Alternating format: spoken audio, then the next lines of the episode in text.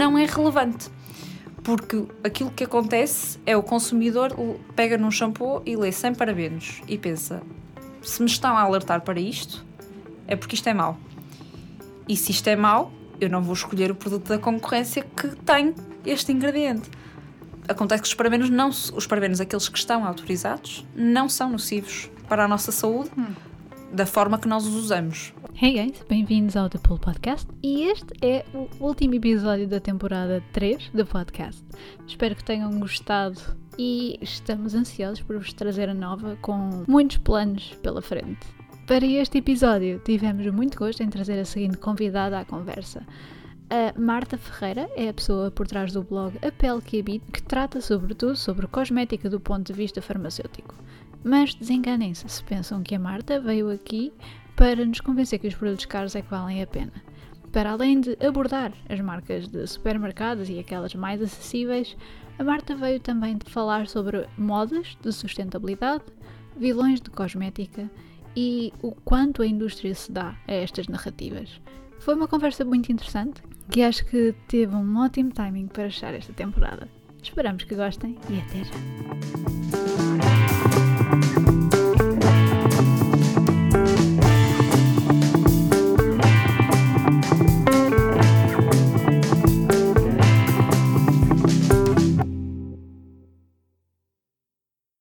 Obrigada por teres vindo. Obrigada eu. Uh, queres apresentar-te para quem não te conhece? Uh, meu nome é Marta Ferreira, tenho 27 anos, sou do Porto, mais concretamente de Matosinhos, uh, sou farmacêutica, mais especialismo na área da tecnologia farmacêutica, em particular em tudo o que tem a ver com cosmética e com produtos cosméticos.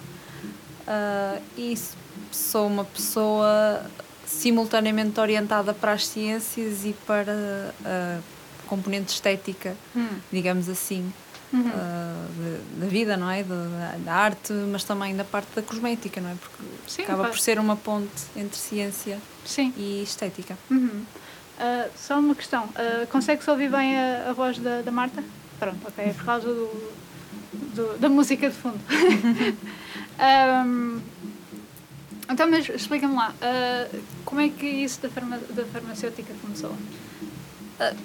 Sempre fui boa aluna a ciências, tudo hum. tivesse a ver com ciências, embora gostasse também muito da parte das artes, mas como era boa aluna a ciências, achei que talvez fosse mais seguro, de certa forma, hum. enverdar por essa área, porque também gostava igualmente de ambas as coisas, não é? Uh, e acabei por ir para, para o curso de ciências e depois as ciências farmacêuticas uh, foi na altura foi o curso que, que, me despertou mais interesse porque era um pouco sobre a biologia humana que também gosto muito uh, mas não era a medicina que não queria propriamente a medicina portanto era ali um um meio, um meio termo, mas Sim, eu gosto. Tu, ainda bem, ainda bem. Uh, foi então durante o curso Sim. que te apercebeste que cosmética, oh meu Deus, Sim. são feitas, são também fármacos vá, não é? Tem... Porque eu, eu, durante o secundário, ainda pensei em ir para a arquitetura paisagista. Porquê? Porque eu entre o nono e o décimo tive muito naquela vou para artes ou vou para ciências, vou para artes ou vou para ciências. Hum. E acabei por escolher as ciências.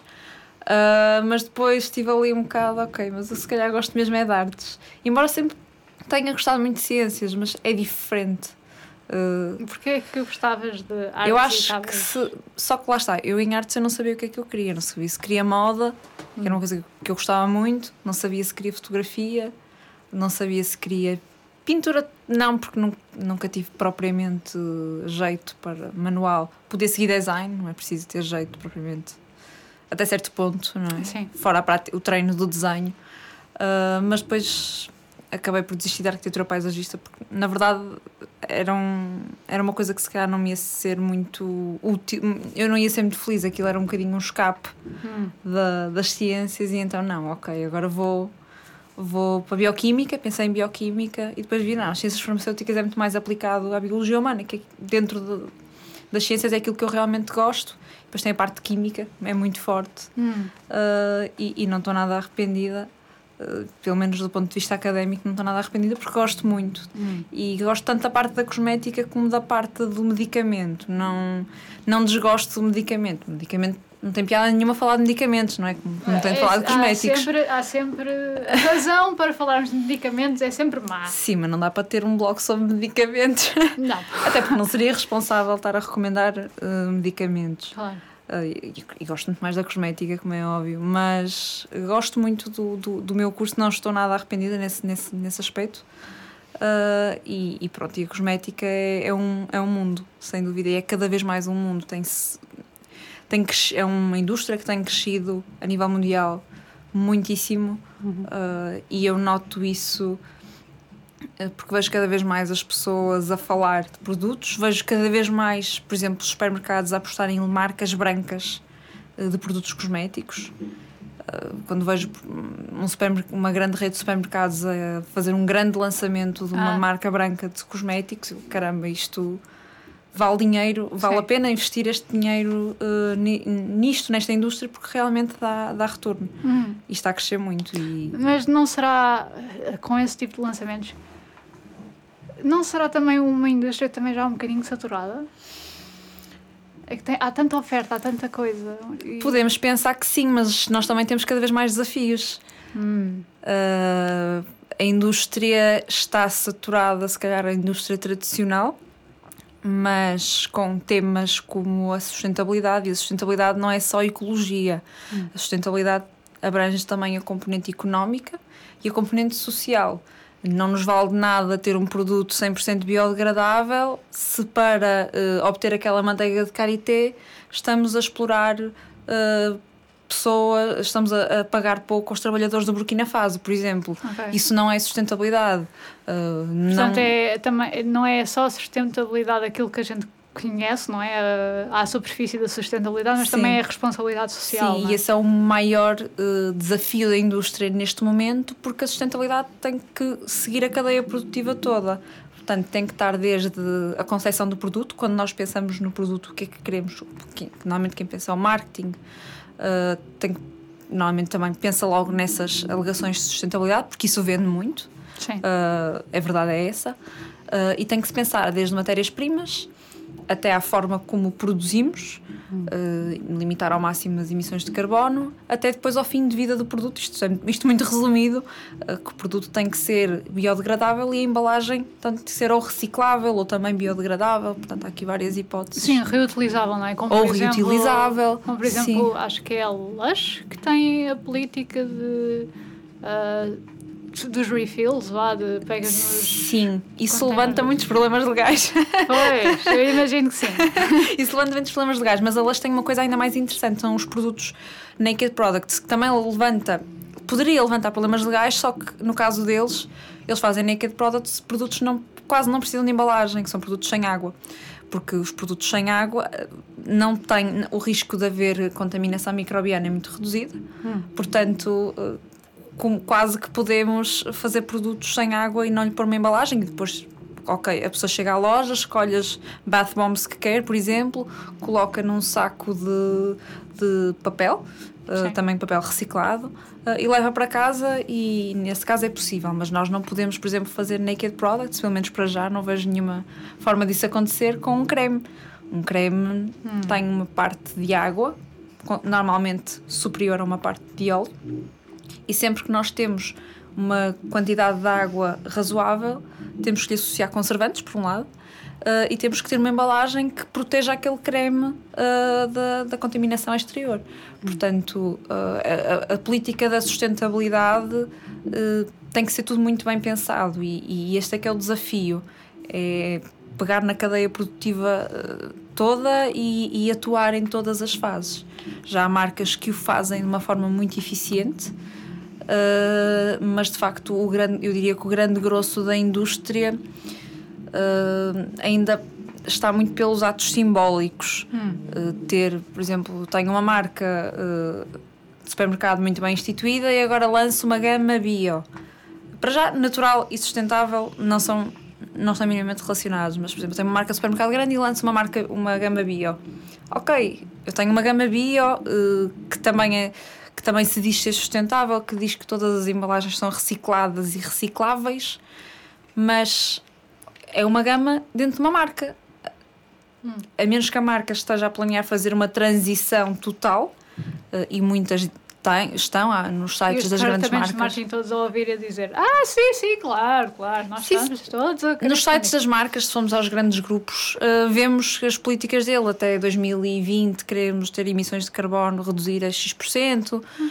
Uh, eu acredito que até consigam, porque hum. esses, depois esses objetivos são estabelecidos com, com base em planos. Mas que é o chamado greenwashing, é eu ter um produto verde, dito verde, uh, muitas vezes nem é tão verde assim, mas depois tenho toda uma marca que, que, não, é tão, que não é nada verde. E depois, o, o, para mim, o mais anedótico no meio disto tudo é: ok, nós temos um problema ambiental, criamos muito lixo, gastamos muitos recursos. Os, os consumidores querem produtos sustentáveis, então nós vamos criar produtos sustentáveis para vender mais. Sim. E para as pessoas consumirem mais. Sim. Uh, isto Portanto, é. tem mais coisas para as pessoas gastarem. Sim, porque o lucro Sim. continua a ser sempre o. Sim Holy Grail, não é? Aquilo Sim. que toda a gente procura. Uh, é legítimo. Uh, Sim, é legítimo, não é? Eles têm que. Temos que também... mudar esse paradigma, não é? Sim, exato. é, é, é tricky, não é? Porque o facto de muitas dessas empresas estarem já estão sedimentadas num modelo de negócio. Sim, também tão... há acionistas a pagar, eu percebo isso. eu não. E é, difícil, e é difícil mudar de estratégia porque, ups, afinal fizemos porcaria e o mundo está a acabar. por exemplo. A nível de, ambiental, por exemplo. Sim, o capitalismo. No outro dia, a Alexandre Ocasio-Cortez dizia mesmo isso: enquanto nós tivermos o lucro como principal e único objetivo, vai ser muito difícil nós revertermos esta situação ambiental que temos. E nós temos Sim. 12 anos, não é? Para poder fazer alguma coisa de forma a ainda estar a tempo para reverter a situação, claro, não é? E não, e não, só, e essas empresas que estão, sempre tiveram exatamente baseadas no capitalismo podem, não, podem querer mudar de política completamente. A verdade é que há centenas de pessoas que estão empregadas por esse. Exatamente, mesmo... é, é uma questão muito complexa, não há é. dúvida nenhuma disso. Uh, e, já, e já se estão a dar passos, a verdade é essa. Hum. Por outro lado, também as pessoas atiram-se muito à indústria cosmética porque como não, não só nesta componente ambiental, como se atiram em muitas coisas, porque a cosmética ainda é vista como algo de fútil e de, de, de acessório e quase de inútil. Porquê que achas que isso é? Por acaso já tive uma conversa com uma, uma amiga minha que é filósofa Uh, que, é, é que, que é licenciada em tá, Filosofia é e, e, é professora uh, de, na Universidade Católica e ela já falou comigo sobre isso, até temos um, um vídeo no, no YouTube uh, e ela diz que isto é, vem mesmo, vem de, muito, de há muitos anos, o nosso corpo é visto como algo sujo e, e, e como algo que, que quase que, que, vai acabar, não é? E que não merece hum. ser cuidado e não, eu não, não quero parafraseá-la, porque não, já foi há algum tempo e não sei bem se foi exatamente isso que ela disse, mas que já há muitos anos que as coisas são vistas assim. Uh, e o que nós sabemos é que, para já, temos uma Organização Mundial de Saúde que nos diz que saúde não é só a ausência de doença, é também o bem-estar mental, não é? Por um lado. E por outro lado, nós sabemos que higiene é saúde, por exemplo. Os Sim. produtos cosméticos são essenciais para a nossa higiene. Uh, o facto de nos sentirmos bem connosco próprios também é saúde. O facto, imagina que eu tenho um, um problema de acne, tenho a cara coberta de cicatrizes. Se eu tiver um produto que me permite mascarar estas cicatrizes, isto pode ser tudo o que eu preciso para a minha autoestima, uh, para deixar de ser, não digo para deixar de ser uma pessoa deprimida, mas para me sentir bem. Sim. Portanto, as coisas têm que ser vistas de uma maneira muito mais holística e depois também é uma indústria que emprega muita gente, parecendo que não. Sim, sim, sim. Uh, portanto, as pessoas atiram-se muito à indústria cosmética, mas a indústria cosmética, em termos. De, eu gostava de saber, até a nível mundial, qual é o contributo da indústria cosmética uh, para, uh, para os nossos problemas ambientais, reconhecendo também que que tal como todas as outras indústrias, também a indústria cosmética tem que dar o seu contributo. Claro. Até porque, os, porque lá está, os consumidores exigem e, e, é uma indústria que vai atrás de tudo sim, aquilo sim, que os sim. consumidores queiram. Sim, sim, aquela coisa da accountability, não é? Que, sim, sim, sim. Um, As políticas de responsabilidade. Exatamente, exatamente. Uh, mas lá está, se calhar, essa, é, é, porque uma coisa que, que eu sempre achei interessante era que, ok, as pessoas querem um produto para tratar das cicatrizes, querem um produto que eu sei que uh, é um bocadinho difícil retirar as rugas, não é? Mas pode-se prevenir a criação Sim, das rugas. sem dúvida. Um, mas isso tem tudo a ver com conceitos de estética que foram impostos às pessoas já há muito tempo. Portanto, vocês, vocês não, a indústria em si, sorry, a indústria em si uh, já está muito a apontar, tipo, vamos capitalizar destes conceitos estéticos que se calhar não são assim tão. É engraçado porque há uma revista, não sei se foi a Allure, não sei, já não me lembro qual foi, mas que no ano passado fez uma capa, eu julgo que foi com a Ellen Mirren, Hum. e era, a capa era basicamente The Gostava End, de ser assim quando for grande. era The End of Anti-Aging, e eles comprometeram-se a não usar a expressão anti-aging uh, na sua revista. Ok. Uh, eu A tenho. questão é essa. Uh, não sei, porque não, não sigo a revista. Uh, justamente por isso, uh, porque a palavra anti-aging tem uma conotação muito negativa e, e quase que se depreende uh, que, Uma mulher não devia envelhecer. que a é? pessoa não devia envelhecer. Ou não devia parecer velha. Só que a verdade é que as pessoas querem produtos anti-aging. E o que é que lhes vamos chamar? Produtos de prevenção e correção dos sinais da idade? Não. não, mas. eh, Porquê estar a usar a idade como uma coisa negativa que é preciso ser pre- Eu não encaro dessa forma. Uh, uh, pondo de lado todas as questões relacionadas com o cancro de pele e, e isso não é, não é, não, é isso, que está- não é isso que está aqui em causa. Uh, mas eu quero ter a melhor pele que eu puder para a minha idade. Uh, isso- e há pessoas que têm outros uh, conceitos de beleza. Há pessoas que querem ter a melhor pele que puderem e parecer mais novas. E para isso usam procedimentos estéticos e tudo Sim. mais. Eu acho é que nós sim, temos que libertar as pessoas uh, para deixarem de sentir que têm que ser de uma determinada forma. Concordo com isso. Concordo que temos que aceitar mais e a indústria também está muito um, a caminhar nesse sentido. Uh, cada vez mais nós vemos, até há pouco tempo nós víamos modelos de 20, 30 anos a fazer anúncios a cremes de anti-envelhecimento Ah, direcionados sim. para mulheres de 50, 60. Agora já vemos mulheres de 50, 60 uh, a, ver, uh, a fazer esses anúncios. Portanto, uh, as pessoas já querem parecer melhor, já querem parecer bem para a idade que têm. Já é. Sim. Isto já, isto já está a tornar-se a norma na indústria. Mas também tiveram que ser os consumidores a, a- a exigir isso. Porque a indústria lá está, vai sempre atrás daquilo que as pessoas queiram. Quer nós achemos que não, uh, mas por outro lado, nós vivemos cada vez mais anos. Uh, é inevitável uh, que doenças como o cancro e, e depois, num paralelo, sinais como as rugas sejam cada vez mais prevalentes na, na sociedade, porque vivemos, vivemos cada vez mais tempo. Eu não acho errado haver uma indústria que se designa a combater os sinais de envelhecimento, sendo que, no caso da cosmética, esse combate é limitado por natureza, porque nós não podemos ter ações drásticas na fisiologia Ah. uh, humana como nos medicamentos. Uh, isso Sim. está até na regulamentação dos produtos cosméticos. Os produtos cosméticos não dizem, eh, a legislação não diz que eles têm que atuar só à superfície, embora muita gente ache isso e, e depreenda isso daquilo que está lá escrito, mas não é isso que está lá escrito. Eles têm que ser aplicados à superfície, não podem ser injetados, mas podem eh, atuar um pouco mais do que à superfície. E quando eu digo à superfície, falo em epiderme, podem atuar à derme, eh, atuar na derme, na legislação não há nenhuma pro- proibição nesse sentido, eh, mas os efeitos vão ser sempre muito limitados, porque a nossa pele é excelente a, a proteger-se. A verdade é essa. Então é E- considerado também uma invasão por parte da pele? Ou Não. uma coisa a que a pele se deva defender? Não, eh, não. Para já porque nós temos uma camada na epiderme que é o extrato córneo, que são umas, umas- uma série de células mortas seguidas Hum. eh, e que impedem quase, imperme- imperme- impermeabilizam a nossa pele, Hum. quase totalmente.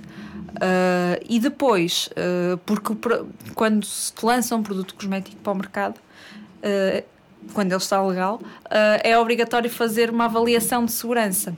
Ou seja, não há nenhum produto, isto na Europa, não há nenhum produto que vá para o mercado antes de uma pessoa eh, devidamente eh, formada, com um background em toxicologia até, dizer, ok, isto tem este, este, este ingrediente, tem estes testes e eu uh, responsabilizo-me uh, por atestar que este produto é seguro para ser usado uh, da forma previsível. O que é que é isto da forma previsível? Eu posso ter um shampoo, estou a tomar banho, acaba-me o gel de banho. Epá, vou lavar-me com gel de banho, Sim. com shampoo no, no corpo. Isto é uma uso previsível. Hum. Não é previsível engolir shampoo. Sim. Ou seja, o avaliador de segurança não está ali a ver se aquilo é uh, seguro para ser glutido, embora algumas Sim. pessoas o possam fazer. não, não, a gente não encoraja aqui, ok? Só Exatamente. Isto que não seja um. Acontece. Um, um acontece challenge. E, e, e, quem trabalhou em farmácia sabe que acontece. E sim, muitas outras coisas. Ah, imagino. Os supositórios são então um clássico. Ah, sim, sim, sim, sim, sim. Até o uso de tampões com álcool enquanto supositórios. Sim, sim. sim. Não, tra... não tentem isso em casa, meninos, já agora. Uh, ok. Um, mas pronto, nós agora entramos numa. Sim, sim. Mas é bom, eu gosto dessas coisas. Uh, então, qual é que. Uh, tu agora tens um blog, não é? Sim. Quando é que começaste a quando é que para já decidiste, olha, isto é, é digno de, de se pôr na net? Uh, quando comecei a ter disciplinas relacionadas com a cosmética, comecei a aprender muito, a perceber que muito daquilo que eu achava ser verdade, como a maioria da população se calhar acha ser verdade, não é. Comecei a perceber que os cosméticos são infinitamente mais seguros do que aquilo que as pessoas hum. alguma vez pensariam e comecei a estudar estes assuntos. Uh, e eu percebia que, que, que estudava e as coisas ficavam para mim. Uh, e apetecia-me partilhar isso. Uh, e então uh, o blog começou nessa tentativa um bocadinho de eu também sistematizar o meu estudo, por um lado, e por outro lado partilhar com outras pessoas que não, nunca, no início não entrei tanto pela questão dos mitos e assim, até porque não, não tive Instagram sequer logo no início. Mas depois comecei a ver que era isso que realmente uh, fazia falta, porque ler conteúdo teórico ninguém quer. As pessoas querem é, é, é, responder às pessoas que querem que lhes respondam às suas questões mais ou menos práticas. Uh, e, e depois sim comecei então a, a, responder mais a mitos e a falar sobre produtos que também é uma coisa que faço muito, as pessoas também gostam de saber o que é que resulta, o que é que não resulta. Uh, e tu é não que fazes aquilo... só aqueles muito caros, tu fazes também. Sim, tenho essa preocupação porque hum. eu sempre usei produtos de supermercado em toda. até. Uh, até se calhar entrar na faculdade e a valorizar mais hum. a cosmética. Ou seja, até eu valorizar mais a cosmética e perceber que há determinadas coisas que não existem de todo ou até há pouco tempo não existiam a um baixo preço comecei a procurar produtos mais de farmácia. Uh, mas sempre usei em casa usamos praticamente tudo, sobretudo cabelo e, e corpo, é praticamente tudo do supermercado e eu faço questão de, de, transmitir às pessoas que realmente não é preciso gastar balúrdios uh, para ter bons produtos, isto dentro de determinados parâmetros. E cada vez há mais produtos mais baratos com qualidade. E eu acho que não não fazia sentido eu estar só a falar de produtos de perfumaria ou só quando também existem produtos bons eh, acessíveis a toda a gente, até porque nós temos uma população, não é? O ordenado médio em Portugal é que é 700, 800 euros, não é? Sim, isto Portanto, ia estar a falar para uma elite e claro. isso não faz sentido nenhum. Uhum. Uh, então, qual é que é o maior mito que as pessoas têm sobre cosmética?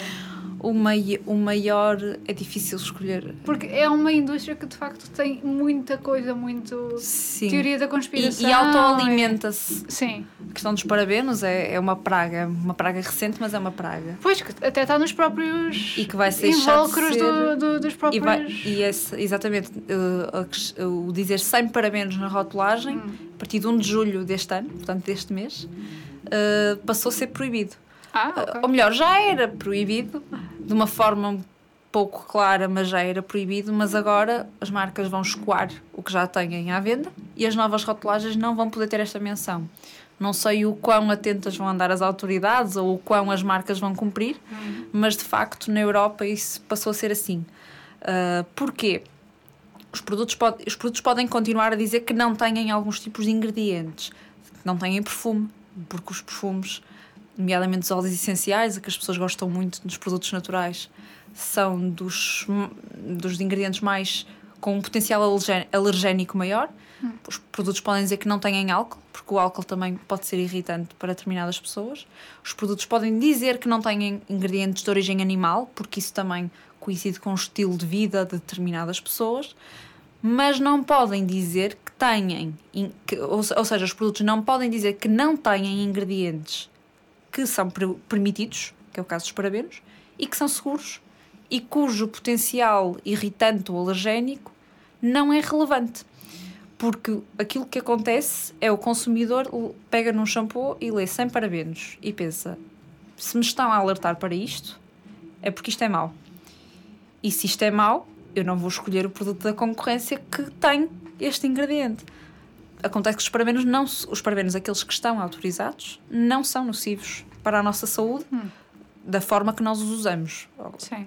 Depois há limitações de concentrações, o regulamento também prevê isso. Uhum. Portanto, aqui a questão é esta. Já não era permitido isso aí, não era permitido todo dizer que não tinham ingredientes que são proibidos, uhum. porque isso então era uh, completamente falso, não é? Não, sei lá, sem cocaína.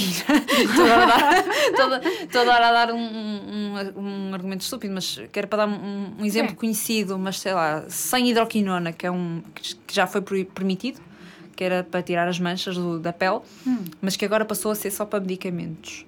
Nenhum produto pode dizer sem hidroquinona, porque a hidroquinona é proibida nos produtos cosméticos. Isso é, é uma falta de honestidade Sim. para com o, o, consumidor. E agora também, lá está, agora a partir de 1 de julho deste ano também vai ser proibido dizer que, são, que não contém coisas que são permitidas, porque realmente. Mas, por exemplo, uma coisa que eu ouvi dizer que, que também fazem, e uma grande marca uh, faz uh, advertising disso, não é? É quase uh, o slogan deles, que é o teste em animais. Exato, isso é uma questão muito complexa. Hum.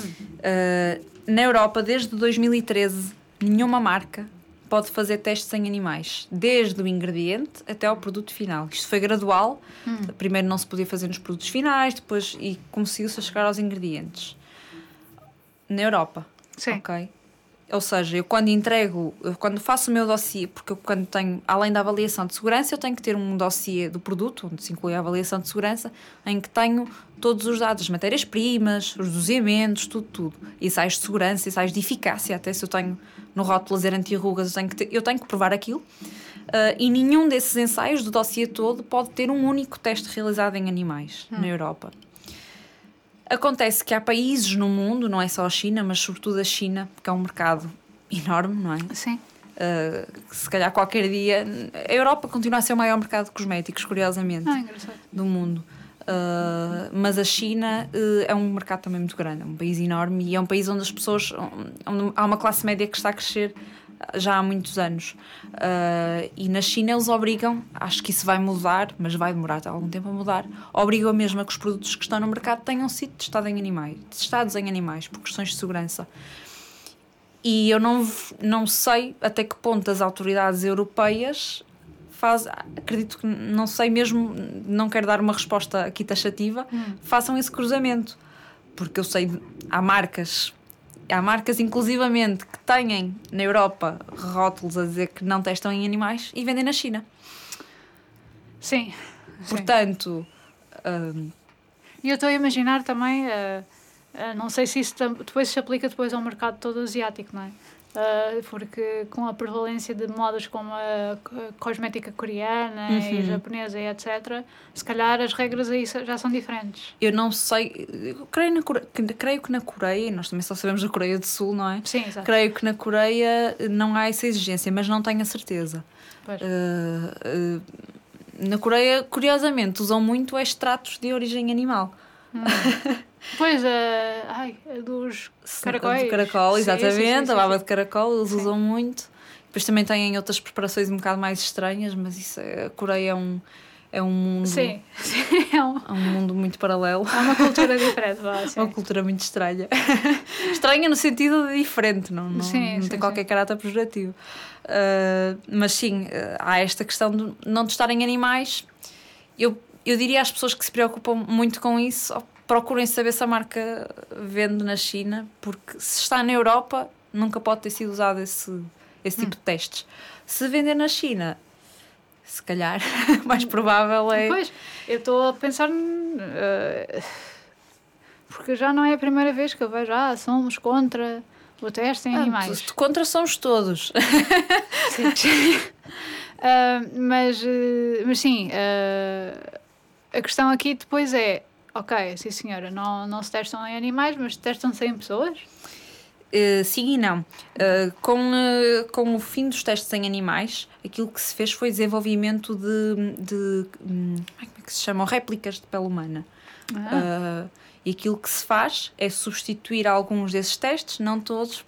Depois isto leva-nos a outra questão, que é o facto de o facto de não se poder testar em animais causa aqui quase que um atraso da indústria.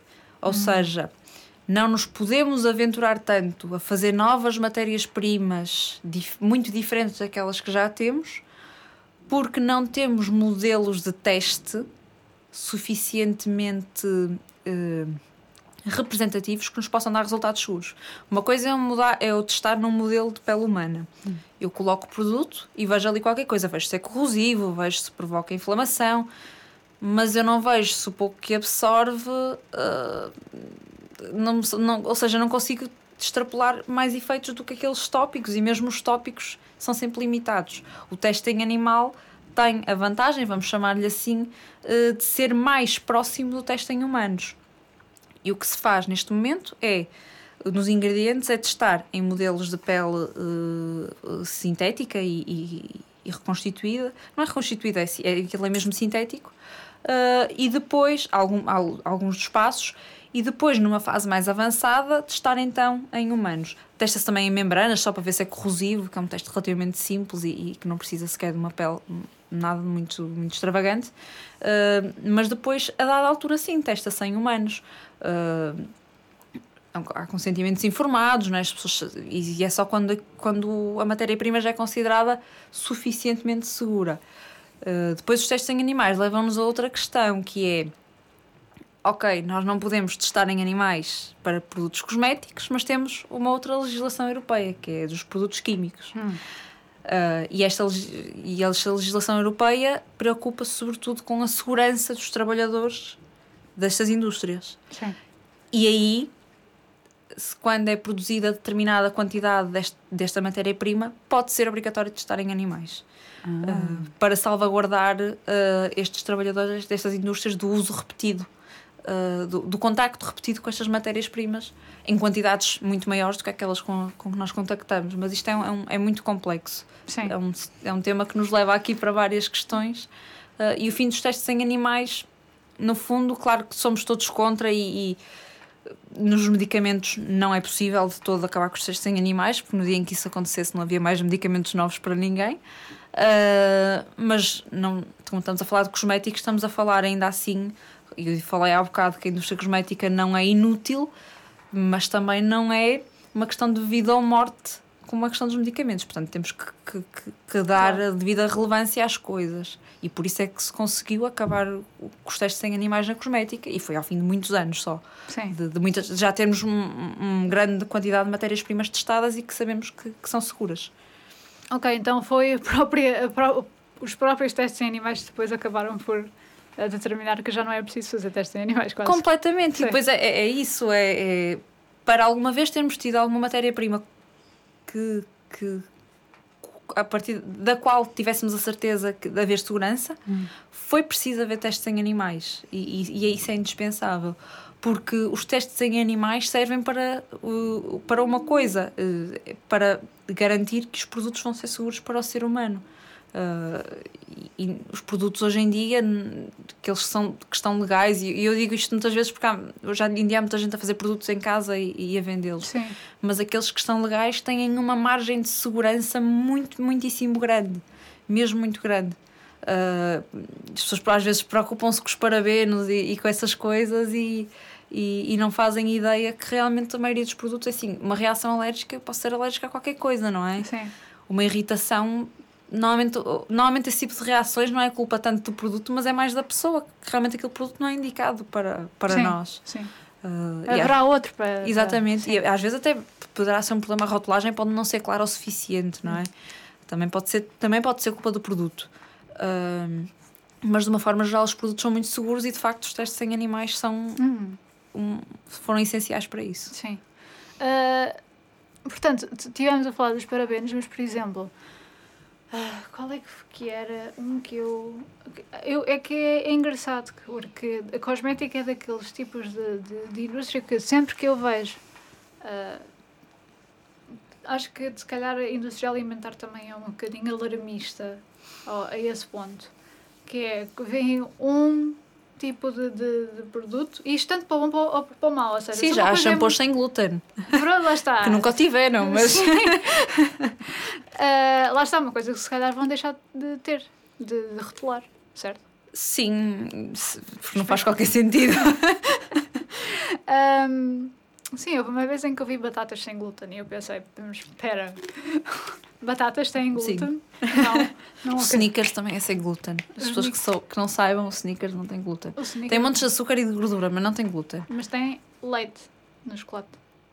Mas o glúten vem do trigo. Sim, sim, sim, sim, mas tem lactose. Sim, só- sim. Ta- é também porque esse é outro bicho papão. Sim, sim. Ahm, mas pronto, é, é que é engraçado, porque uma coisa é seres alarmista no mercado alimentar, não é? Sim. Porque de facto é uma coisa que, se calhar, se tu de facto fores alérgica, eu, por exemplo, tenho Uhum. imensas alergias alimentares, ah, ao ponto em que se eu comer um pêssego cai para o lado, Ah, mas por favor não me enviem pêssegos. Ah, mas por outro lado, ahm, a cosmética já não é tão life and death, não é? Não é tão.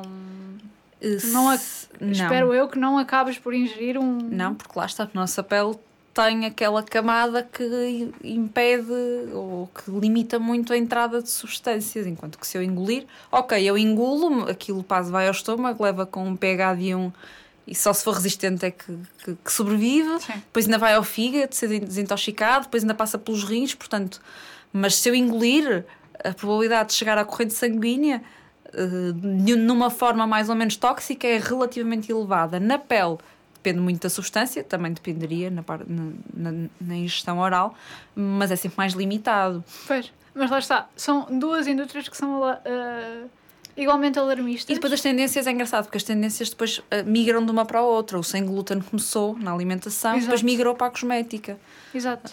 Ah, eh, porque os consumidores são os mesmos. Então Marketing, coisas. Não explica. acham- Marketing coisas, está explicado. Marketing, ponto. Ah, mas, mas pronto, é- é- era mais naquela de tu, enquanto que vá, defendes a cosmética, praticamente és uma representante da indústria em si. Eu defendo, eu, eu é engraçado porque eu defendo igualmente a cosmética e o, e o, e o consumidor das más práticas, não digo, não, não, é, não, é, não estou aqui a fazer-me justiceira, mas Sim, eh, falo tanto eh, porque eu, eu não imito opini eu raramente imito opiniões e quando imito opiniões eu deixo muito claro que isto é uma opinião Hum. e que não é um facto, né? Porque hoje em dia há muita esta conversa, não é? Das opiniões versus os factos. E não se Ah. pode pôr as coisas na mesma balança porque são totalmente diferentes, sim. não é? E há muita, muita revista que se aproveita das opiniões para. Sim, e, e não, sei lá, a minha- a tua opinião nunca pode ser maior que o meu facto. Uma coisa é um facto, outra coisa é uma opinião. Sim. Ah, Ah, mas eu aquilo- acho que sim. a Terra é plana. Exatamente. Sim. exatamente. Se o Ricky Gervais dizia, eu acho que tu és estúpido. Lá está. Uh, mas uh, no caso, o que eu tento fazer é, lá está, é o bom senso. Eu tanto sou, tanto sou capaz de criticar alguns grupos de Facebook que dizem que os shampoos sem sal são o diabo, porque aquilo não faz sentido nenhum, como sou capaz de criticar um anúncio, uh, uma campanha publicitária que eu acho enganosa, Hum. que é da indústria. Uh, normalmente, quando critico de alguma forma a indústria, é nesse sentido. E, e- e não se, sei lá, uma vez, foi- uma vez foi o caso de uma campanha publicitária que eles diziam que, que a modelo não tinha sido retocada com Photoshop, no antes e depois, mas a senhora tinha sido claramente maquilhada, Sim. não é? Que vai dar ao mesmo. Sim. Portanto, era um produto para o contorno de olhos e na foto do depois desapareceu-lhe uma mancha que ela tinha ao lado, Hum. que nem sequer era na área de aplicação do produto. Sim. Portanto, e, e- depois um amigo meu que é designer até comentou a dizer isto foi mal feito porque eles usaram esta ferramenta e vê-se logo ali e tal, e não sei o quê. E eu, pronto, se eles, se eles dizem que não usaram Photoshop, eu não vou questionar isso, não é? Agora, que usaram maquilhagem, usaram, não é? E, e eu critico tanto um lado como, como o outro. Não, não, não tenho, eu não tenho uma posição, poderia ter, não é? E, e, um enviesamento natural de, de estar de, mais do lado da indústria, mas vejo as, as coisas do, dos dois lados. Tento, pelo menos, faço esse esforço por, por me polici, também me policio nesse sentido. Hum. Uh, não tomar um partido. Mas. Uh, uh lá está, eu imagino que tu sendo uma presença bastante assídua na, nas redes sociais e no teu blog, uhum. etc., uh, que as pessoas estejam sempre a dizer: Ah, o que é que tu achas? Ah, uh, sim. mandam-me, achas, mandam, mandam coisas interessantes, mandam artigos de revistas. Ai, o que é que achas disto? Eu, não, não acredites nada disso. Ah, ok. Ou, ai, sei lá, o que é que achas deste produto? O que é que achas daquele produto? É muito difícil dizer o que é que eu acho de um produto sem, sem testar, só olhar para uma lista de ingredientes, não é? Sim, sim. Raros e são... depois não garante o facto de, o facto de, de ter testado tu. Que... Exatamente, eu também ponho sempre essa. Por isso é que existem ensaios clínicos, não é? Uma As pessoas têm que olhar para uma review de um produto como as experiência de uma pessoa com determinadas características, numa determinada altura da sua vida, numa, numa determinada altura do ano, porque usar um produto no verão e no inverno pode ser totalmente uma experiência totalmente diferente. Portanto, as pessoas têm que perceber que uma review é uma coisa muito, muito pessoal. E, e depois, por isso é que se fazem ensaios clínicos, não é? É justamente para, para uniformizar tudo isso. Uhum. Então, mas estivemos a falar aqui dos parabéns, estivemos a falar do sal. Sim. Espera, isso do sal tem a ver com os sulfatos ou também tem a ver com os sulfatos. Também. Ah, ok. É São, é não não tem a ver, mas normalmente quando o produto tem sulfatos tem também sal. Isto tem a ver depois com a, com a viscosidade do produto que nós queremos obter no final. Mas o problema dos sulfatos é, é o facto dos sulfatos são, são tensioativos, são ingredientes com ação detergente, portanto eles eliminam a sujidade do nosso couro cabeludo, sobretudo, e também do cabelo. Uh, só que são extremamente agressivos. Hum. Uh, e o quão agressivos eles são depende da concentração em que estão no produto. Ou seja, uh, os produtos, os shampoos mais suaves não têm que ser necessariamente sem sulfatos. Têm é que ter ali um conjunto de, de detergentes que, no, que no seu, na sua globalidade seja leve. Okay. Não é?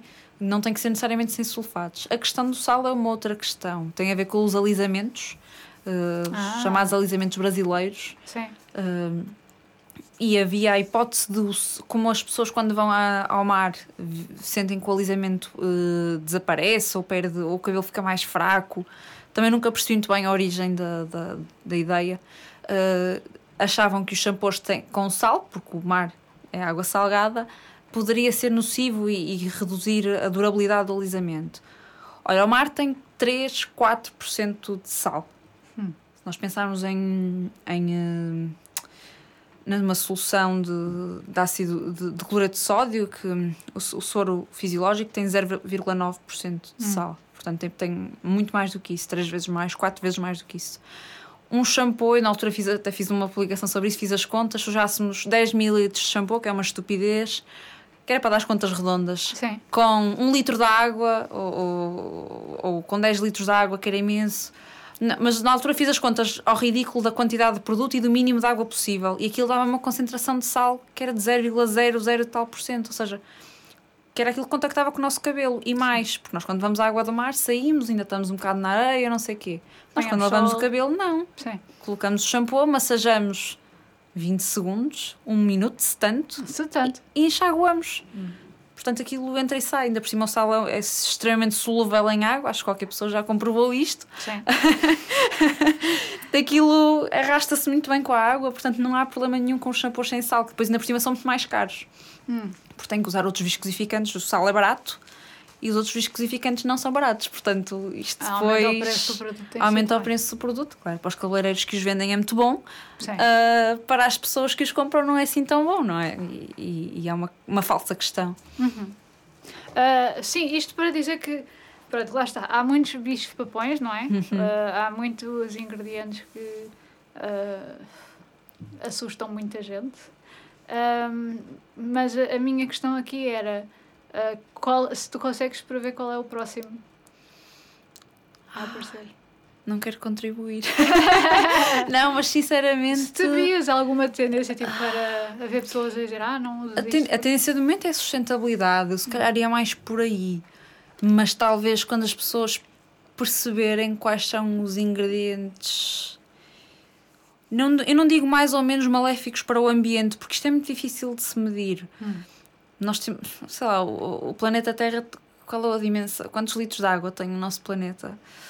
Uh, não é não é portanto quão impactante isto será? Uh, depois mesmo a questão dos microplásticos. Ah, porque temos microplásticos até nos peixes que comemos os microplásticos não vêm só dos esfoliantes e da maquilhagem e da pasta de dentes. Se calhar a maioria dos microplásticos vêm de plásticos, de garrafas, de, de, de boiões, de foram bidões que se foram deteriorando a bater nas rochas e tudo mais. Portanto, nós não sabemos o real impacto dos microplásticos da cosmética no ambiente. Não quer dizer que não os eliminemos se temos alternativas para isso, não é? Hum. E, e, e, no caso dos protetores solares é uma questão à parte, porque já mexes com, com outros assuntos, mas no caso dos microplásticos podemos eliminá-los perfeitamente e ninguém perde nada. nada fica, fica, fica, fica um bocado mais caro fazer produtos, mas, mas pronto, hum. é o menos. Uh, mas lá está, é muito difícil prever tendências, mas eu acho que os próximos uh, vilões vão ser esses ingredientes mais relacionados com, com a parte do, do ambiente. Ok, as pessoas vão ficar mais. vão se aperceber mais que afinal. Vai-se é... começar a falar disso, eu acho que sim. Sim. As próprias marcas, porque depois eh, eu acho que quem fomenta isto, quem começa são as marcas, porque é uma, é uma boa estratégia para vender. Os meus produtos sim. não têm e os dos outros têm. Hum. E então os meus são melhores. Uh, Porque eu... nós pensámos nisso primeiro. E, eu, eu... e normalmente eu quero saber o que é que os vossos produtos têm que os outros não têm, não hum. o contrário, não é? Sim, sim. sim, pois, porque ela, à medida que uma pessoa, ah, que, uma, pessoa que, que uma formulação vai tirando coisas, terá que haver ou um. Uh, ou um substituto um à substituto, altura, e muitas vezes há. E muitas vezes há. Uh, ou, ou muito, e muitas vezes também há um substituto à altura que é 10 vezes mais caro e depois isso reflete-se no preço final do produto. Hum. Mas se o cliente quiser pagar, tudo bem, não é? É legítimo. Uh, e outras vezes não há substitutos à altura.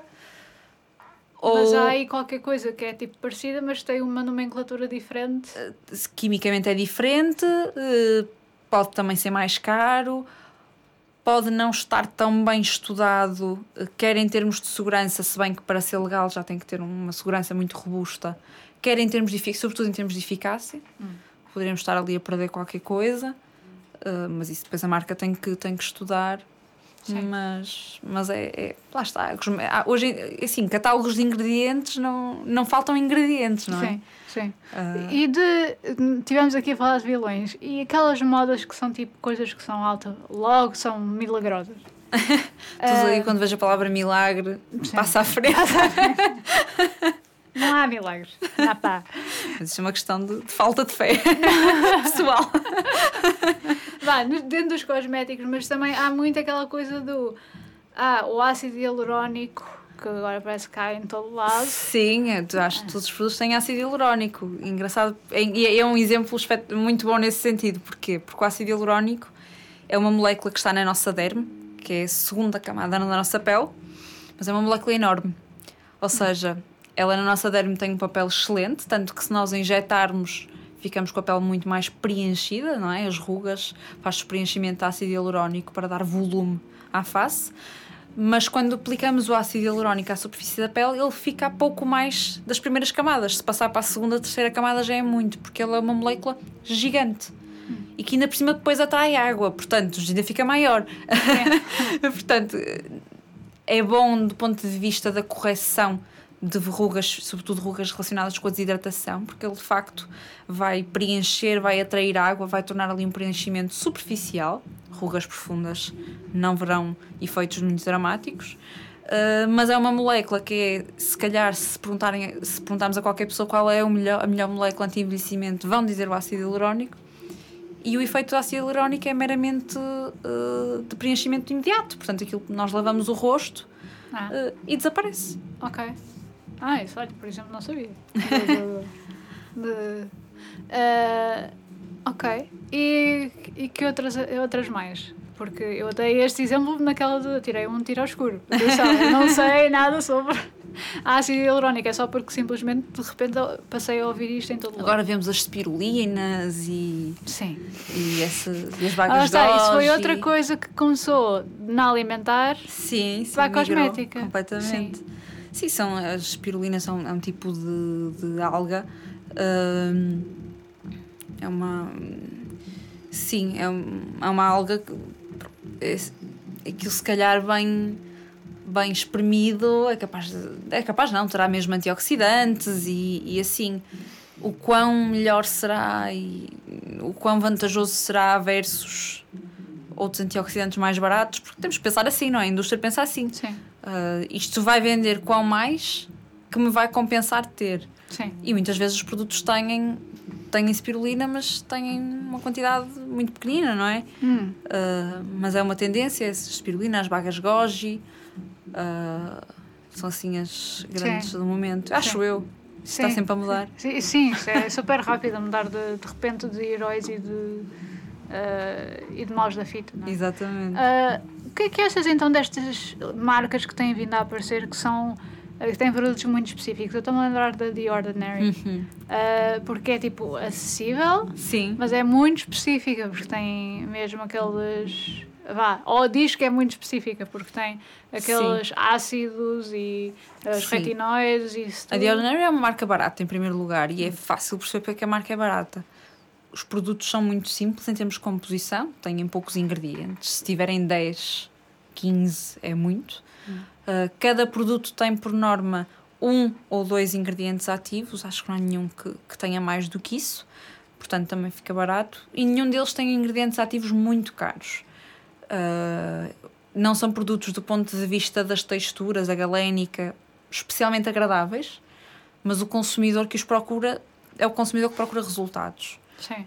Uh, e eles realmente, do- em termos de, da escolha de ingredientes ativos, escolhem ingredientes ativos que nós sabemos que funcionam. Escolhem retinol, escolhem vitamina C, uh, escolhem uh, ácido salicílico, ácido glicólico, portanto são ingredientes que nós sabemos que muito bem que funcionam há muitos anos, são sempre os mesmos também há muitos anos. Por isso, e agora estão a voltar, é engraçado porque a The Ordinary fez tanto sucesso que agora as marcas de perfumaria, eu acho, eu penso que terá sido isso, vêm-se obrigadas a incluir uh, esses ingredientes também nas suas formulações, lá misturados com os seus, as suas rosas escolhidas à, às duas da manhã numa Ah, noite estrelada. sim. Com, com a, a lua bem cheia. ou em quarto depois juntam-lhe lá o retinol, que faz o trabalho todo. Uh, mas sim, são marcas muito específicas. Há várias questões, há vários prós e vários contras. No caso da The Ordinary e de marcas aparentadas, que hoje em dia já há pá, três ou quatro. São produtos baratos, são produtos eficazes, só que são difíceis de um consumidor médio eh, comprar de forma informada. Se tentar pedir ajuda no site, eles vão recomendar para aí 20 produtos e a pessoa que não tem o mínimo de noção não vai saber o que é que é realmente importante o que é que é acessório. São produtos para quem valoriza texturas, não recomendo. Há pessoas que, há pessoas que compram o seu, o seu creme porque gostam daquele boião dourado, aquele creme luxuoso, aquele aroma e não há Aquele- nada sim, de mal com o- isso. sim, isso também é cosmética. Isso é uma parte muito grande e muito importante da cosmética eh, e que também tem que ser valorizada. Que é uma coisa que, por exemplo, a, a cosmética asiática usa imenso. Sim, é sim. Aquelas, aquelas... Mas também muito específico, pacotes, sim. a, a consumidora, se calhar francesa, não gosta. Não. de- tu fala- quando eu digo consumidora francesa, não é de 20 anos, é Sim, sim. consumidora francesa de 50 anos, não, se calhar não simpatiza muito com os produtos asiáticos, porque eles têm muitas coisas dos geis, aquelas texturas Sim. Uhum. muito finas, não é? E nós aqui na Europa, sobretudo uma determinada faixa etária, preferimos texturas mais ricas, mais untuosas. Sim. Um, e depois o- a desvantagem de The Ordinary é justamente lá está, texturas não são agradáveis. Uh, há uma grande probabilidade de fazermos combinações desastrosas, uh, de misturar produtos.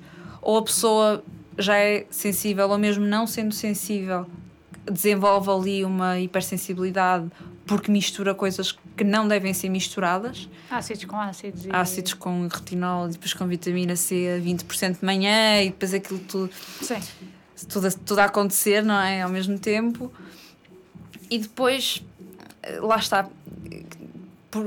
põe-se a questão, não é? O que é que vale mais? Eu ter um produto, um, um creme, vamos por, por exemplo, em que eu tenho o retinol numa quantidade efetiva, tenho se calhar o meu ácido hialurónico que me dá aquele efeito de preenchimento imediato, que também é importante. Sim. O meu, entre aspas, problema com o ácido hialurónico é que, para além de ser um ingrediente que encarece os produtos, hum. quando em, em, concentrações muito elevadas, uh, não promete aquilo que as pessoas pensam que ele vai fazer. Sim.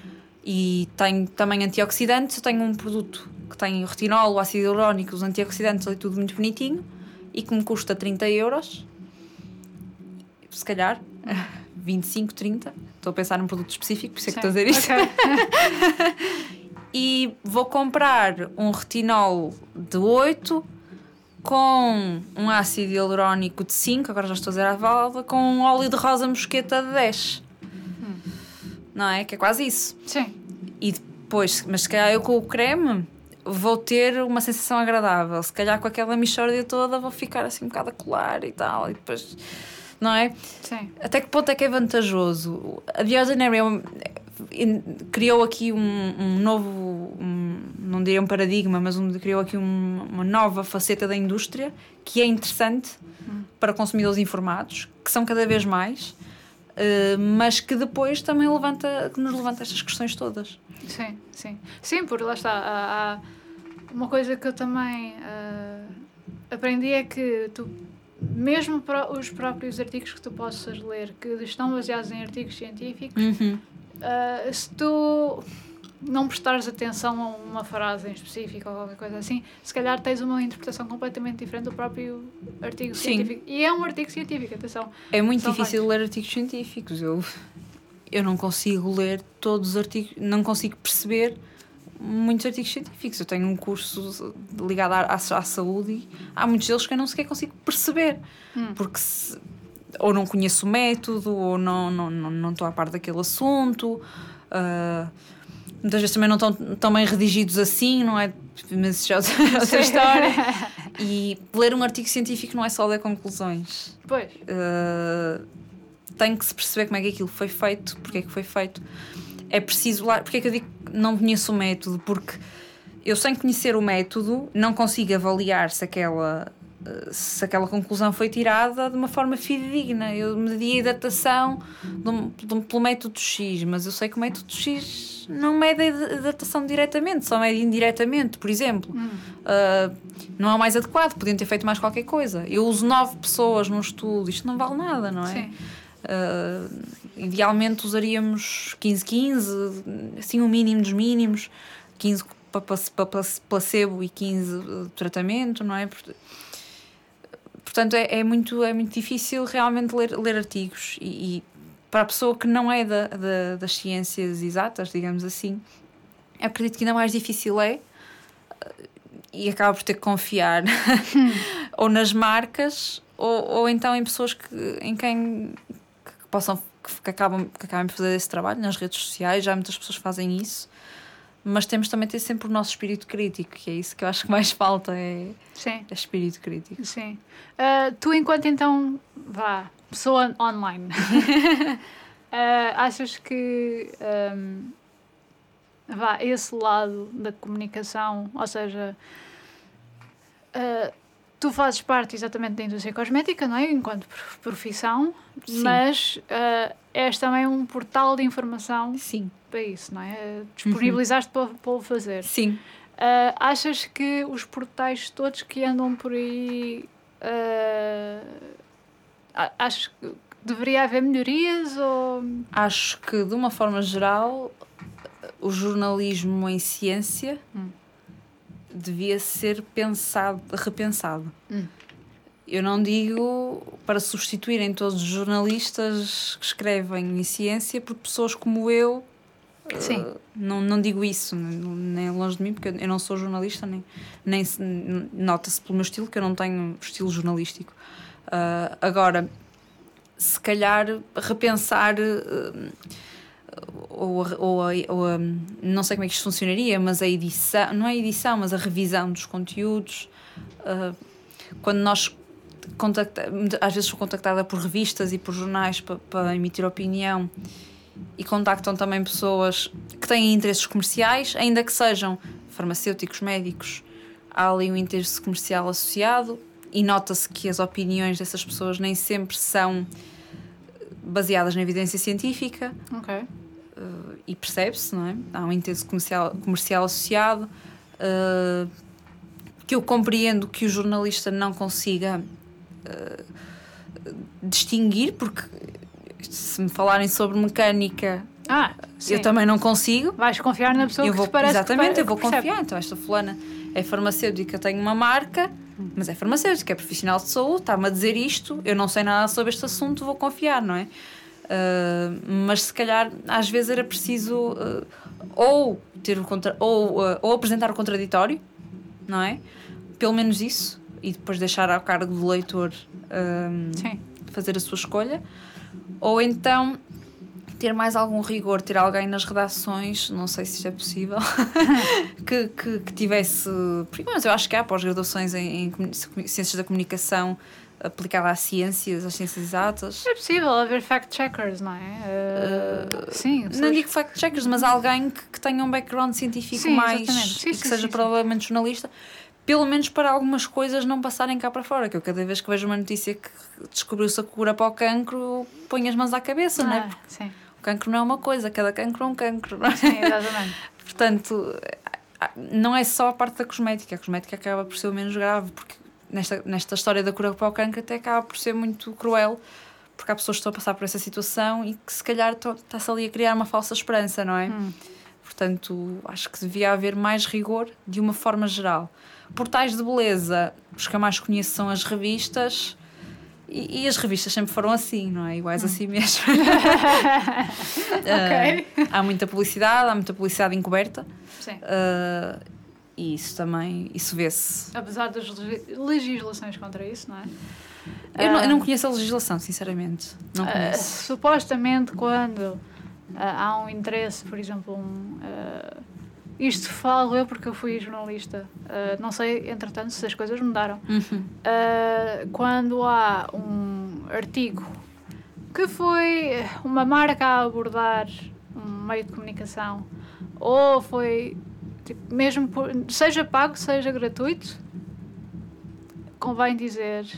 Uh, ter uma notinha dizer uh, se foi pago tem obrigatoriamente que ser, uhum. não é? Uhum. Tem que dizer este é um sponsored by X ou então é uh, dizer tipo, fomos abordados por marca YZ para falar sobre este tipo de coisas uhum. e nós temos esta, esta, É mais ou menos o que eu faço quando me oferecem produtos. Pronto. Recebi o produto a não sei o quê, começo logo assim, que é para as pessoas.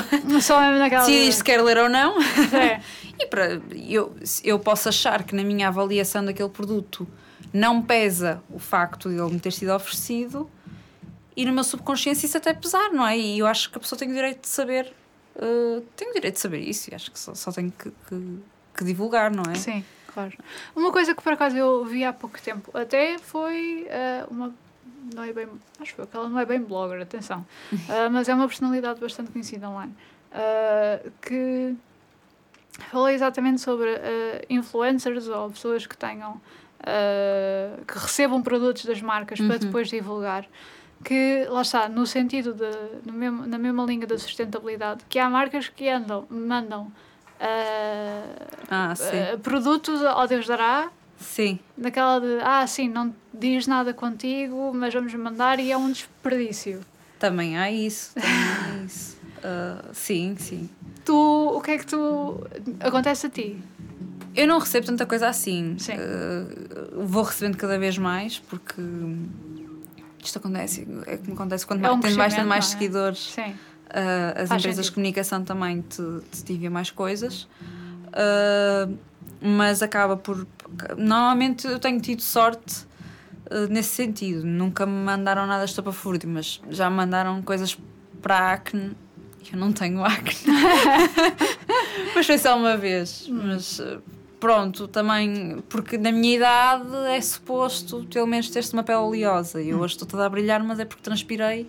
E Tiveram 44 pele... graus, é normal. E como tenho uma pele tendencialmente seca, enche-me de coisas, e então com a transpiração, não é? E hum. parece que tenho uma pele oleosa, mas não tenho. Ninguém está a ver também. mas, ou seja, às vezes há esses erros, esses tiros ao lado. Eu acho que é, é preferível, não é? Perguntar, olha, mas hum. qual é o seu tipo de pele assim? A mim não acontece muito, mas sim, ainda por cima agora falamos todos da questão da sustentabilidade, uma vez mais. Já há pessoas que que, se comprometem a não publicar uh, coisas que tenham recebido hum. quando uh, a embalagem vem muito coberta em plástico. Pronto, isso são, eu acho que isso são atos simbólicos. Uh, eu percebo a intenção, não sei até que ponto isso. Porque assim, o plástico também tem um sentido, não é? Normalmente quando fazemos as bolinhas de plástico é para as coisas não partirem. Sim. Uh, agora vamos acabar, só, a menos que substituam o plástico por uma coisa, por, sei lá, por papel reciclado, não sei se é tão eficaz. Sim. Mas também temos que perceber que há toalhas de microfibra, a microfibra é um polímero, mas uma toalha de microfibra dura muitas lavagens, portanto vamos acabar com, com as toalhas de microfibra. É, quer dizer, acho que também temos que pensar nas coisas de uma forma integrada, que é isso que eu acho que falta. Agora, os plásticos são os culpados de tudo e, e mais alguma coisa. E não é bem assim, não é? Temos que. Ok, o uso do plástico como objeto descartável, puro e duro, sim, temos que repensar isso. Mas também há plásticos, quer dizer. Há plásticos e plásticos, não é? Também porque... Os plásticos mudaram a nossa vida, não é? Sem é? dúvida nenhuma. Sim, sim, sim, Os polímeros, tudo isso. Sim. Um e, por exemplo, produtos de banho. Ok, vou substituir plástico por vidro. Cai-me no banho, corto-me. Uh, não é? Uh, temos que. Há que ter aqui algum, algum jogo de cintura, não é? E, e lá está, pensar as coisas de uma forma integrada hum. e não em atos simbólicos, porque enquanto estivemos a pensar em atos simbólicos e a legislar sobre atos simbólicos, estamos a perder tempo quando devíamos passar mais tempo a planear uma estratégia global daquilo que vamos fazer hum. e não a legislar coisas muito específicas e que no fundo vão ter um impacto que se calhar nem sequer é mensurável. É, é também não levar a coisa aos extremos, não é? Porque sim, sim. É uma sempre... coisa é reduzir a quantidade de, sei lá, em vez de comprar não sei quantas garrafas de água de, seis, de, de, de um litro uhum. uh, para casa, uh, compras um garrafão. Eu encho da torneira. Ou isso, ou isso, ou usas da torneira. Ou... Mas eu, pronto, no Porto a água não é dura, uh, em minha casa a água não sabe especialmente mal, nem, nem me importa muito. Eu percebo para muitas pessoas isto não seja possível. Sim. Há zonas do país em que não é possível. Mas, mas... por exemplo, dá para também aplicar filtros nas próprias torneiras? Sim, e, e o que eu digo sempre às pessoas é: o primeiro passo é consumir menos. Ponto. Também. Não há volta a dar. Sim. Nós, para mim, uh, quer dizer, eu vou consumir menos roupa, se calhar, vou consumir menos, mesmo em termos de alimentação, não vou comer menos, não é? Mas se calhar racionar um bocadinho as carnes vermelhas ou, ou, ou optar por isso, mas temos que pensar mais nessa vertente, porque lá está, nós agora com a moda, voltando à cosmética, com a volta da sustentabilidade, estamos a criar produtos para vender mais, não é? E nós temos é que perceber, usar menos produtos de, de, de utilização única, por exemplo, as máscaras de tecido, hum. ampolas, uh, ter assim uma visão integrada das coisas e se calhar sim também optar por marcas que, ou por gamas de marcas uh, que sabemos que, que, a embalagem é reciclada e reciclável. Hum que o conteúdo é biodegradável, isso depois também é, não sei muito bem como é que, como é que isso funciona, mas pronto, também agora já há marcas que dizem que os seus produtos são biodegradáveis até uma determinada percentagem. Uh, ir por aí, mas o, se não consumirmos menos, uh, vamos ter sempre o mesmo problema. Uh, é, é redundante estar a, a, procurar soluções para comprar mais soluções. Hum. Sim, sim, sim, sim. Se, se fizer aumentar a quantidade de produtos que sim, temos no estante, não é? E, e, estão sempre a aumentar, porque é engraçado, porque há cada vez mais marcas, as chamadas marcas de nicho, que são as que não usam os parabenos, e depois cada um inventa o seu ingrediente que não usa, não é? Vai-se lá saber por que motivo. E a verdade é que temos cada vez mais marcas, cada vez mais produção, uma indústria cada vez maior, ok, que há mais empregos e tal. Sim. Uh, para mim também é muito questão. interessante do ponto de vista de quem vê as novas ideias, mas temos também cada vez mais lixo e temos cada vez mais gasto de recursos naturais. Portanto, se calhar pensar, não é? Uh, repensar o que é que andamos aqui a, a fazer e o que é que nós queremos mesmo. E lá está, a visão integrada. É, que é isso que eu acho que falta sempre Sim. Sim, sim. ver o problema como um todo, uh, ver as o ozono troposférico, ver uh, a questão do lixo, a diminuição da biodiversidade, focar-nos nas origens de todos esses problemas e começar a, a- a- atuar sobre todos eles, sim, não é? Atuar, não, não é fazer só uma coisa de cada vez, mas naquilo que realmente importa. Hum. Que não é que nos nossos comportamentos não importam, porque importam, quanto mais não seja pela questão, lá está, do, do consumismo e, e que todos consumimos demais. E mais consumismo gera depois um feedback positivo para se produzir mais eh, produtos, para colocar mais produtos no mercado. Eh, mas ver todo o problema e não ver só os microplásticos ou só os sacos de plástico, ou Sim. o que Sim. seja. Sim. Ahm, o que é que. Imagina agora que está aqui uma pessoa a ouvir e a pensar: epá, fogo, tenho que realmente pensar o que é que eu ponho na cara. Ah, o que é que tu aconselhas a, uma pessoa que agora se quer mesmo informar a sério sobre. De uma forma muito geral e muito genérica, eh, considerar muito a limpeza. E quando eu digo limpeza, agora tem, há muita moda das águas micelares, há alguns anos, das águas micelares, e já falei disto com vários colegas farmacêuticos, e remover sempre os produtos de limpeza, Hum. porque Ah, sim, não é só passar o algodãozinho com a água Sim, e deitar para fora já- já está, né? para já, para fazer uma limpeza total com água micelar, vai, mesmo que a pessoa não esteja maquilhada, vai precisar de dois, três algodões e eu acho que ninguém faz isso. Maquilhada então, vai ficar toda vermelha, vai ser terrível.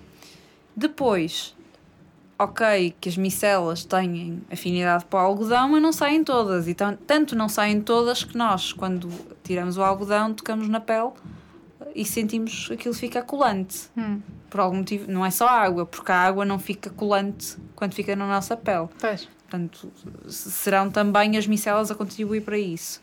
Portanto, enxaguar a pele para não ficarem micelas, porque as micelas são detergentes e o seu contacto prolongado, não é? O, o usar e o enxaguar, que são segundos, mas o seu contacto prolongado pode danificar a camada, essa tal camada protetora que temos à superfície da nossa pele. Usar proteção solar diariamente. Põe-se aqui a questão da vitamina D. Normalmente as pessoas que têm déficit de vitamina D já fazem suplementação, Hum. portanto não precisam confiar. Eu, eu digo isto, pronto, depois cada um que se consulte com o seu médico, sim. mas normalmente se a pessoa já faz suplementação tem mais um motivo para usar proteção solar, porque não precisa estar a comprometer a sua pele quando já faz suplementação, que ainda por cima é extremamente barata. Mas Ah, uma pessoa normal, pelo que me consta, eh, é preciso apenas só estar tipo 10 minutinhos com a mão, com a mão cá fora ao sol. Sim, e e... depois na outra questão é que os limites mínimos que nós consideramos nas análises clínicas não são tão consensuais assim. Há quem diga que aquilo está extremamente elevado. Ok. Uh, eu disse não sei falar com, com propriedade, nem, nem sei se é bem assim, mas depois também há essa questão. Uh, mas sim, uh, o que nós precisamos é realmente pouco, e estamos, estamos a falar em Portugal, não é? Não, Sim, não sim, é sim. propriamente. Mas no inverno poderá ev- eventualmente haver carências, mas para quem isso for um problema, provavelmente também já está a fazer suplementação. E eu falo da proteção solar não só pelo cancro de pele, porque enquanto o melanoma, que é o mais grave cancro de pele, eh, está sobretudo associado a períodos de exposição curta mas intensa, Hum. As, as típicas férias portuguesas, não é? Duas semanas no Sim. Algarve Sim. a tostar. Sim, mesmo na, na hora do zénito, assim mesmo quando está mesmo quente. Exatamente. Eh, e depois há outros tipos de cancro eh, que estão, não melanoma, que estão mais associados a exposições ao longo da vida. Por exemplo, pessoas que trabalham no campo apresentam muitas vezes eh, sinais com muitas cores eh, e muito salientes no rosto, na testa, nas mãos. eh, e são esses tipos de cancro que, não são tão graves, são facilmente identificáveis e tratáveis, mas também estão associados à exposição solar. Portanto, eu diria que usar proteção solar diariamente, para quem não para quem se preocupar com o envelhecimento da pele, é essencial usar protetor solar no rosto diariamente. Para quem se preocupar com manchas, normalmente as mulheres sobretudo uh, algumas mulheres depois de iniciar a pílula e muitas mulheres depois da primeira gravidez têm tendência a desenvolver manchas Ah, e só a proteção solar é que pode prevenir isso. Está aqui associado ao, ao equilíbrio dos estrogénios Claro, e de uma sensibilidade pessoal. Quem tem marcas de acne deve usar proteção solar diariamente para não, não, ficar, não, passar a, não ficar castanho, não, é? não pigmentar. Quem tem rosácea, quase obrigatório também, porque o sol. Portanto, aqui é uma série de, de, de questões que, em que o sol é nocivo. Também melhora algumas doenças, como a psoríase eh, e outras doenças do foro inflamatório. Um, mas aí é, há que pesar os prós e os contras com o médico. São questões muito específicas e há tratamentos que recorrem mesmo à, à, à luz ultravioleta para melhorar Sim. o aspecto da, da- das lesões. Mas limpeza, proteção solar durante o dia. E assim, se nós limpamos, a menos que, que tenhamos uma pele muito oleosa e sem qualquer problema de desidratação, vamos precisar de hidratar de novo. Portanto, utilizar um hidratante eh, adequado ao nosso tipo de pele, que é aquele que nos deixa confortável. E isto também é muito pessoal. Eu posso ter uma pele oleosa e gostar até de sentir eh, uma, ma- uma, uma textura, ou eu posso ter uma pele oleosa e testar a sentir qualquer textura e qualquer gel me faz sentir bem. Portanto, isto também depende muito da pessoa. Se nesse hidratante pudermos a- a conjugar ingredientes ativos, como são os retinoides, se bem que há alguma sensibilidade associada a estes ingredientes, é preciso a pessoa pensar bem e informar-se um pouco mais. A vitamina C, também concentrações de 5, 10% podem ser problemáticas, a vitamina C pura, papel sensível, mas de uma forma geral as pessoas toleram.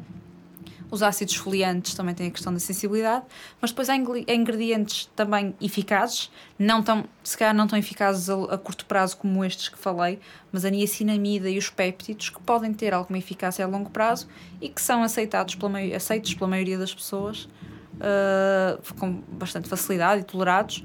Ah, e isso pode estar ou num hidratante, se a pessoa quiser ter uma rotina mínima low cost, limpeza, proteção solar, hidratante, ponto. Procurar esses ingredientes. Se quiser pôr Não num nessa sérum. ordem, não é? Porque o protetor solar tem que ir Sim, acima de sim, tudo. sim, sim. Ok. Eu já estava a falar, eu estava a pensar, limpeza, proteção solar dia, porque eu nem sequer digo às pessoas pôr o hidratante antes do protetor solar. Sim, protetor porque solar normalmente é- já é- Também é hidratante, não é? Sim, as- o protetor solar é um creme, não é? Como, como, como o creme que nós usamos à noite. E como os protetores solares que realmente são líquidos e, e- e pouco pastosos são mais caros, eu até digo às pessoas que se quiser, quem quer mesmo investir, ok, põe o seu, o seu gel de limpeza, o seu hidratante preferido e o protetor solar matificante por cima e usa de manhã. Para a pessoa que só quer sobreviver ao dia, limpeza, proteção solar, um protetor solar do qual também gosto do acabamento para garantir que o usa e à noite limpeza hidratante, ponto. Ao hidratante, pode esse hidratante pode ter ingredientes ativos de prevenção, correção de envelhecimento ou até de prevenção de acne, de rosácea, etc. Ou pode também usar um sérum, que no fundo o que nós fazemos no sérum é tirar-lhe a parte gorda, entre aspas, do hidratante Hum. E como que ficamos com mais espaço para preencher com, com ingredientes ativos. De uma Ah. forma muito, muito básica. Nem Ok. sempre é assim, mas é uma forma muito básica. E são produtos também muito leves. Há pessoas com pele muito oleosa que se calhar à noite limpam e, sobretudo no verão, usam um sérum e nem precisam de um hidratante por cima, por exemplo. Sim, sim, sim. Portanto, isto depois joga-se um bocadinho. Fica mais fresquinho em vez de Mas eu diria que limpeza, proteção solar e hidratação, já que limpamos, não é? Sim, Essenciais, absolutamente essenciais. Ok, ótimo. Ah, Marta, quem é- como é que as pessoas te encontram a ti? Uh, podem encontrar-me no blog. O blog chama-se A Pele que Habito Blog. Uh, podem encontrar-me no Instagram, o, no at A Pele que Habito Blog também. No Facebook não me lembro do handle, mas está de ser parecido. ok. Se colocarem A Pele que Habito, não estranhem se vos aparecer um filme do Almodóvar, porque o nome é de um filme do Ah, Almodóvar. ok, ok. Por acaso eu pensei nisso, eu pensei, pera lá, isso também é o nome de um filme. É o nome de um filme. Sim. Não sei se um dia vou ter problemas, se calhar vou, mas pronto. Ninguém sabe, ninguém, sabe, ninguém viu, ninguém está a ouvir este podcast na mesma, portanto é tranquilo. Ahm, ok, ah, só uma, mais outra questão, Hum. que é ahm, o que é que achas que ah, pronto, até agora tu tiveste esta vontade para vá, para informar as pessoas né, de um Uhum. conhecimento que tu tinhas, principalmente de uma, um- uma indústria que tinha, tem tantos mitos e que está cada uhum. vez mais a criar e a, desmentir e uh, etc. Acho que também uh, é uma indústria interessante exatamente por isso, não é? Sim. Também é, é, entusiasmante. Mas o que é que tu gostarias de ver nessa indústria no futuro? Eu gostava gostava que houvesse mais. Uh, nós, hoje em dia fala-se muito em transparência, hum. mas eu acho que é uma transparência um bocadinho falsa. Em terceira, sim. E em terceira, totalmente em terceira. E eu gostava que, que realmente houvesse uh, transparência. Eu percebo que, que ter um creme com spirulina vende, embora as pessoas não saibam bem porquê, mas eu gostava que, mesmo que tivesse spirulina, que tivesse lá uma outra coisa que nós sabemos que funciona. Era hum. só isso.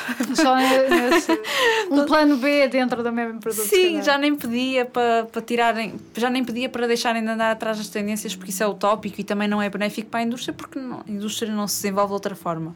Desenvolve-se assim. Mas que, que, que, não, que o marketing tem que mandar sempre muito e o marketing tem que ser o departamento, não diria principal, mas o, o departamento impulsionador na criação de novos produtos mas que, que, se ligasse mais à evidência científica e para todos podemos usufruir de produtos melhores. Hum. Marta, muito obrigada por teres vindo. Obrigada, eu. uh...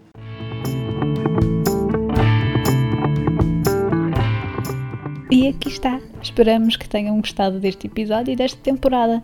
Vamos colocar todos os contactos e websites da Marta na descrição do episódio. Quanto a nós, tornem-se nossos amigos no Facebook em The Pool Podcast, contactem o nosso e-mail no poolpodcast.gmail.com Podem também entrar em contato comigo via Instagram em Kai Rocha, com capa.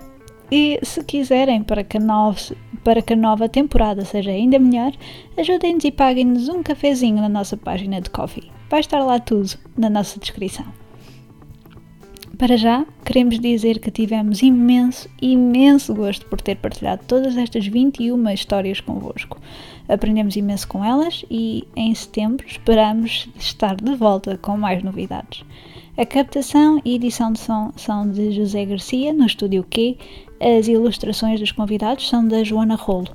O jingle foi composto e desempenhado pelo Miguel Nicolau. A voz de que estão a ouvir é da Kai Rocha. Esperamos que tenham gostado e até breve.